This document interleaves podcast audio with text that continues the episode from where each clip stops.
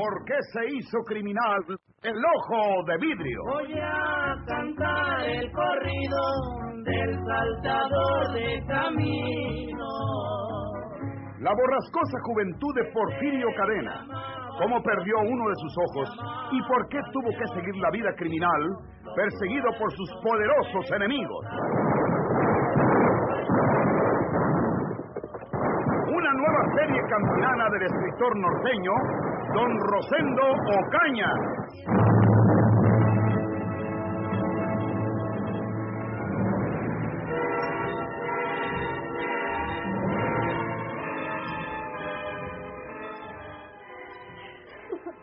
Cualquiera creería que Porfirio Cadena había de huir después de acribillar a Eliseo Gómez en la propia oficina de su casa. Pero Porfirio permaneció ahí todavía cuando acudieron espantadas las mujeres. Estaba guardándose la pistola a un humeante, con la mirada feroz y la actitud desalmada de siempre. Eliseo se hallaba inmóvil al pie del escritorio donde estaba el teléfono. A golpe de vista se cercioraron las mujeres que ya era un cadáver. ¡Asesino! ¡Bestia feroz! Así has pagado la hospitalidad que se te brindó, cobarde. ¿Y qué estaba haciendo él? ¿Por qué lo hiciste, Porfirio? ¿No ves el teléfono cómo está? Tú estabas dormida, Juana. Yo me había levantado para irles a decir a tus parientes que contaron con el dinero para en la mañana o inmediatamente, si Ancina lo querían. Y cuando trataba de saber cuál era el cuarto de ellos, vi la luz que salía por arriba de la puerta en este cuarto y se oyó una voz que estaba hablando. Yo creía que aquí estaban los dos platicando. ¿Saben lo que estaba haciendo este desgraciado? No me digas así después de que lo sacrificó. Pues estaba hablando por teléfono con la policía. Les estaba diciendo que yo no había muerto, que si le daban los diez mil pesos del premio por mi cabeza, él les decía dónde estaba yo. Y cuando ya se los iba a decir, abrí la puerta con mi pistola en la mano. Él volteó y se asustó. Y entonces le disparé. No podía haberle hablado, haberse explicado con él. No sabe si estaba equivocado. Y Eliseo telefoneaba a otra parte. No me creía tan tonto. Yo oí todo lo que estaba hablando por teléfono. Un médico, Juana. Yo no tengo alientos para telefonear. Ve ahí en la pared el teléfono del doctor Torres. Que venga enseguida. Ahorita debe estar en su casa. No, Juana. ¿Para qué quieren médico? ¿No miran que está bien muerto? Entonces a la policía. Llama a la policía, Juana, para que vengan a detener a este asesino. No necesitan hablarle a la policía porque ya debe venir en camino. Él estaba hablando para allá. Tienen que haber oído los tiros y todo. El teléfono quedó descolgado y la central tiene que haberles dicho cuál número de teléfono era y dónde queda. Vámonos, Juana, antes de que llegue la policía. Yo no me voy contigo. No te vas. No puede obligarlo a usted. No quiero vivir más contigo, Porfirio. No. Sigue tu camino y déjame aquí. Estoy enferma, tú lo sabes. No le hace. Si no te vas conmigo inmediatamente, te mato. Sanguinario asesino. Bestia. No tiene usted nada de ser humano. Cállese mejor. Usted sabe el estado de Juana. ¿Sería capaz de asesinarla matando también a su hijo? Yo no tengo que darle a usted ninguna explicaciones. Pícale, Juana. Pícale por delante para la calle. O te quedas aquí bien muerta como ese traidor. ¡Cobarde asesino! Aquí en el primer cajón del escritorio tiene Eliseo una pistola. ¡Te voy a matar! ¡No lo haga, señora! ¡No, Inés! ¿Qué va a hacer usted, señora? ¡Deje eso! ¡No, María Inés! ¡No! ¿Qué me hizo? ¿Qué me hizo? ¡Demonio! ¡Es el demonio! ¡Es el demonio en persona!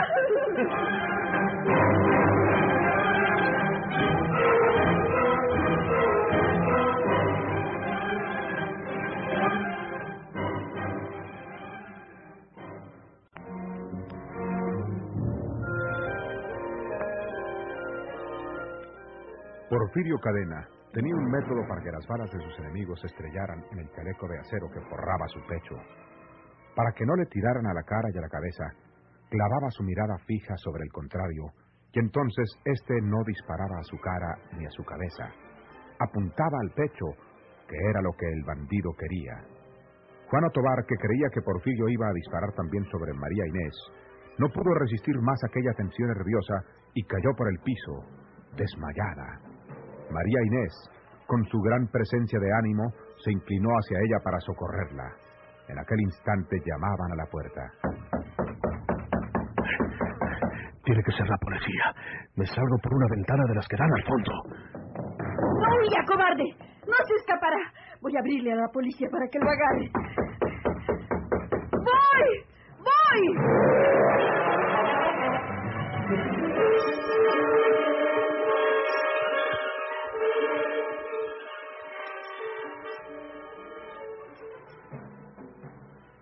Oye, María Jesús, yo no quiero estar aquí nomás espantándome las moscas, tú. Yo quiero hacer algún negocio. Siempre le he hecho encina. Quiero salir por ahí para arriba a mercar unas reses para vendérselas a los introductores de Monterrey y pues ganarme unos centavos. Nos vamos a acabar el dinerito ese que te tocó del intestado de don Ricardo. Si yo no hago alguna luchita para conservarlo, yo estoy acostumbrado a trabajar, no vayas a creer otra cosa. Bueno, pues tú sabes lo que haces.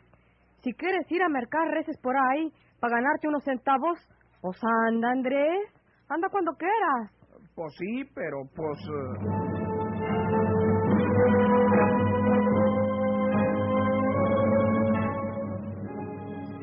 Lo que en verdad pasaba era que Andrés Sauzón sabía que en cuanto llegaran de Monterrey aquellos análisis de las ropas ensangrentadas y los cartuchos quemados que él mismo había puesto en las dos pistolas encontradas en la sierra, se descubriría todo su engaño y sería castigado.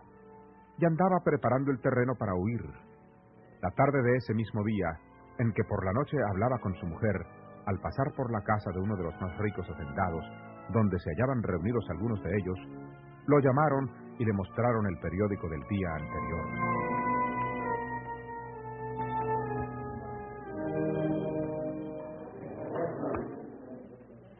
Lee esa noticia, a ver qué te parece, Andrés Sauzón.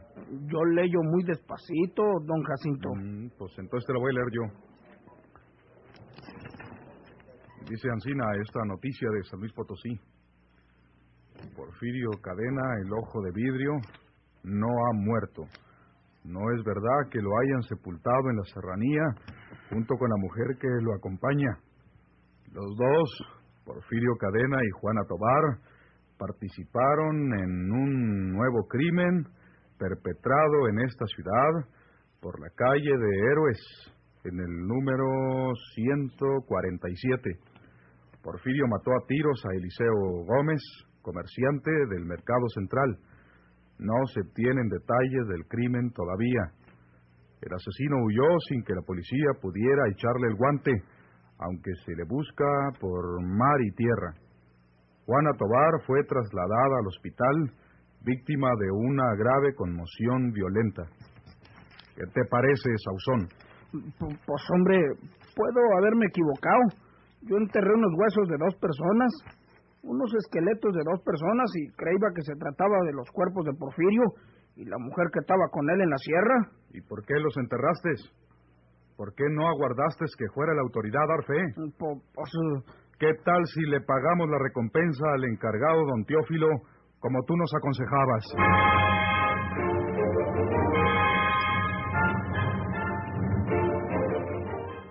Esta situación, que se apresuraba con la violencia del castigo, era lo que hacía que Andrés Sauzón hablara en aquella forma con María de Jesús, su mujer, aquella misma noche.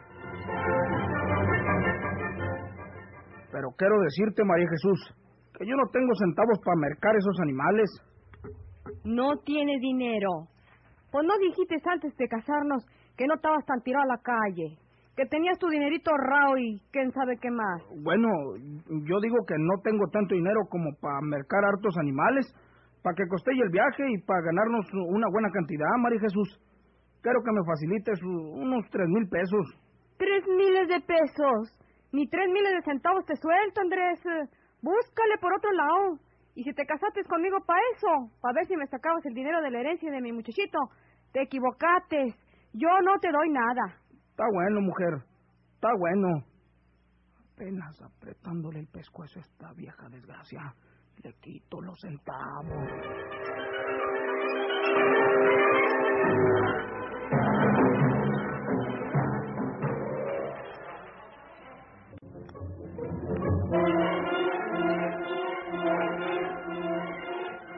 ¿Crees que te quiero hacer guaje, María Jesús? No te estoy diciendo para lo que quiero esos centavos. El dinero no es para estar alzado, mujer. Es para trabajarlo, para sacarle alguna ventajita. Esos tres mil pesos que me facilite se pueden hacer cuatro o cinco mil. Hmm, ¿Quién sabe? ¿Dudas de mí? ¿De tu marido, María Jesús? Ya ni la muelas, hombre. Tú me dijiste que tenías hartos centavos y que no te casabas conmigo por el interés. Anda a comprar animales con el dinero tuyo. El mío no es mío, es de mi muchachito. Ya el que sabe ahorita. ¿No eres tú su albacella? ¿Dónde tienes tú ese dinero? ¿Dónde lo guardaste? Pues... eh, Hasta en eso fuiste desconfiar conmigo, con el hombre que es tu esposo. ¿Crees que no supe cuando le entregaron los papeles y el dinero de herencia a ti y a Rafael del Castillo? Fue la última vez que les mandaron llamar al juzgado de la vía. Fuiste y viniste y ni siquiera me comunicaste que te habían entregado todo eso. ¿Creíste que te lo iba a quitar? eh, ¿qué es lo que quieres hacer? No te estoy pidiendo que me des nada. Cuando uno se casa, la mitad de lo que tiene es del otro. Eso dices porque tú no tienes en qué caíte muerto. Porque me ha ido mal en estos últimos dillitas. He hecho algunos tratos que me salieron de la patada y perdí dinero. Si tú tienes bastante siendo mi mujer, voy a andar pidiéndoles emprestados a los extraños. Yo no sé nada. Yo no te doy nada. Ya te dije que ese dinero no es mío. Es de mi muchachito para cuando crezca y sea hombrecito. Te pregunté dónde tienes guardado ese dinero. ¿Dónde lo metiste, María Jesús? O cualquiera le puede pasar una desgracia. Y luego el otro no sabe dónde están las cosas. ¿Dónde guardaste ese dinero? Pues eh, lo tengo depositado en la casa de una amiga mía. Rafael el Castillo, ¿verdad? Pues, pues sí. Son mentiras. Se quedó mirando para aquel rincón del cuarto. Ahí lo ha de haber enterrado. Pues agarra el tápalo. Ya anda con tu amiga y me traes esos centavos. No se te olvide que quiero tres mil pesos para mercar varias mancuernas de animales. Ni un centavo te voy a dar yo, Andrés. Ya te lo dije. Si no sabes en qué trabajar y quieres vivir de lo mío, yo te daré de tragar. Ya me tocaría. Pero darte también para que vayas a traerlo por ahí. Ni lo pienses. Y ya no me digas nada. Ya despertamos al niño con la averiguate esta. Voy a verlo.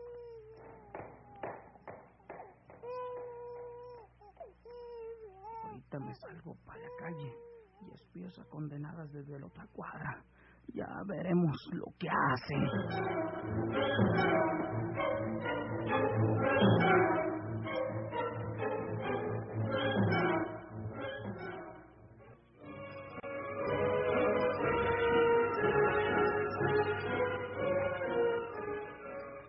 De plano le dije que yo no le daba ni un centavo, partió por la mitad. Antes de casarse conmigo me dijo que no le hacía por ningún interés, que él no estaba tirado a la calle, que tenía sus centavos.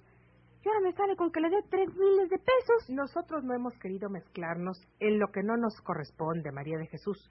Pero cuando regresamos de la villa con el dinero, yo estuve a punto de indicarte si querías que el tuyo lo pusiéramos en la caja fuerte que era de papá, donde yo puse el mío.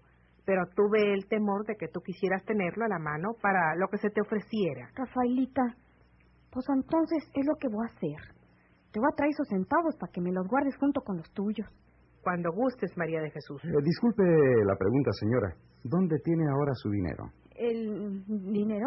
Sí, ¿dónde puso ese dinero cuando lo trajo de la villa? Eh, pues... eh, pues hasta pena me da decirlo porque pues dirán que soy muy desconfiada, pero pues lo hice por Andrés. Como el piso del cuarto grande de casa es de ladrillo, pues nomás levanté unos cuantos ladrillos, hice un pozo no muy hondo y allí puse el dinero bien de un vueltito. Pues cuídese de lo que vaya a sospechar Andrés Ausón, porque apoderándose de ese dinero no lo volverá a ver. Le voy a contar lo que pasa, señora. Ya se lo dije ayer a Rafaela. Yo tenía pensado ir a tu casa desde ayer, María de Jesús, para decírtelo. Y di una vuelta en la tarde, pero ahí estaba tu marido y no llegué. Iba a volver hoy, más tarde. Estuvo bien que vinieras tú. ¿Y, ¿Y qué es lo que quieren decirme? Se refiere a una noticia que trae el periódico de Monterrey. Es una noticia de San Luis Potosí. No puedo enseñarle el periódico porque no es mío. Pero si usted quiere leerlo, vaya al centro, a la casa de don Jacinto Benavides y dígale que se lo muestre. Él lo tiene. Él me lo enseñó a mí para que leyera esa noticia. En cierta forma no es mala noticia para usted, pero naturalmente eh, sí le afecta mucho. Su hermano Porfirio no ha muerto. ¿Qué?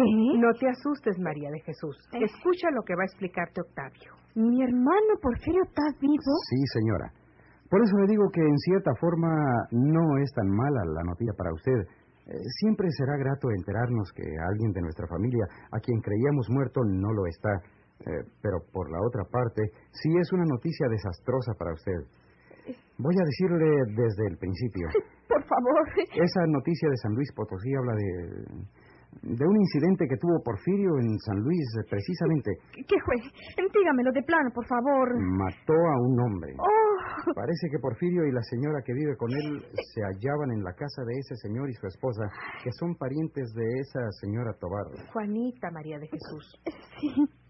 Eh, pues eh, resulta que el señor Eliseo Gómez, así se llama el muerto, se levantó entre la noche y telefoneó a la policía, asegurándoles que Porfirio no había muerto y que si le pagaban la recompensa de diez mil pesos, él les decía dónde se hallaba en aquel momento.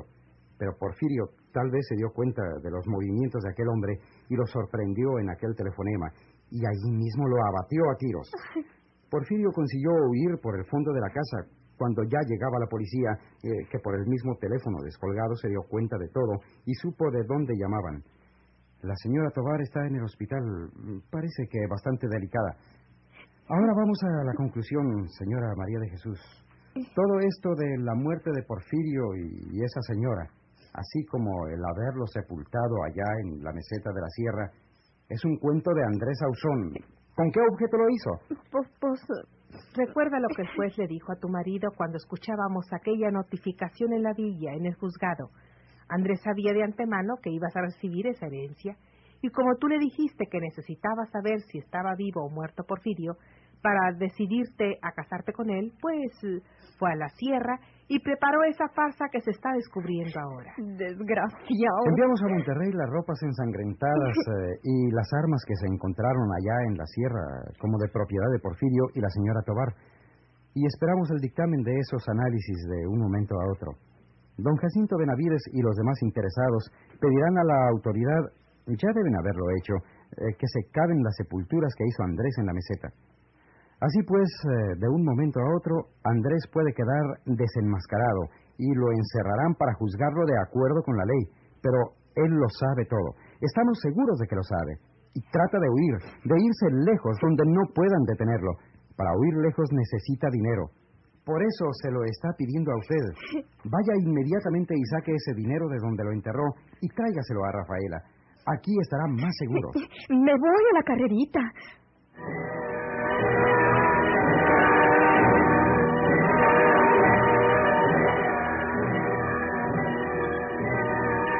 Andrés, esos ladrillos del piso no estaban como estaban. Tú me sacaste mi dinero.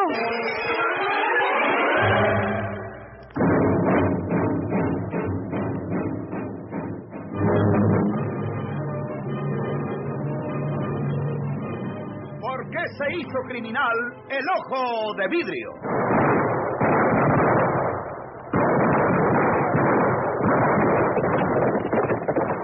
Muchas gracias por su atención. Sigan escuchando los vibrantes capítulos de esta nueva serie rural. ¿Por qué se hizo criminal el ojo de vidrio? Se disfrazaba de arriero para asaltar los poblados burlándose del gobierno, mataba a muchos soldados, nomás blanqueaban los cerros, seguros sin calzonados.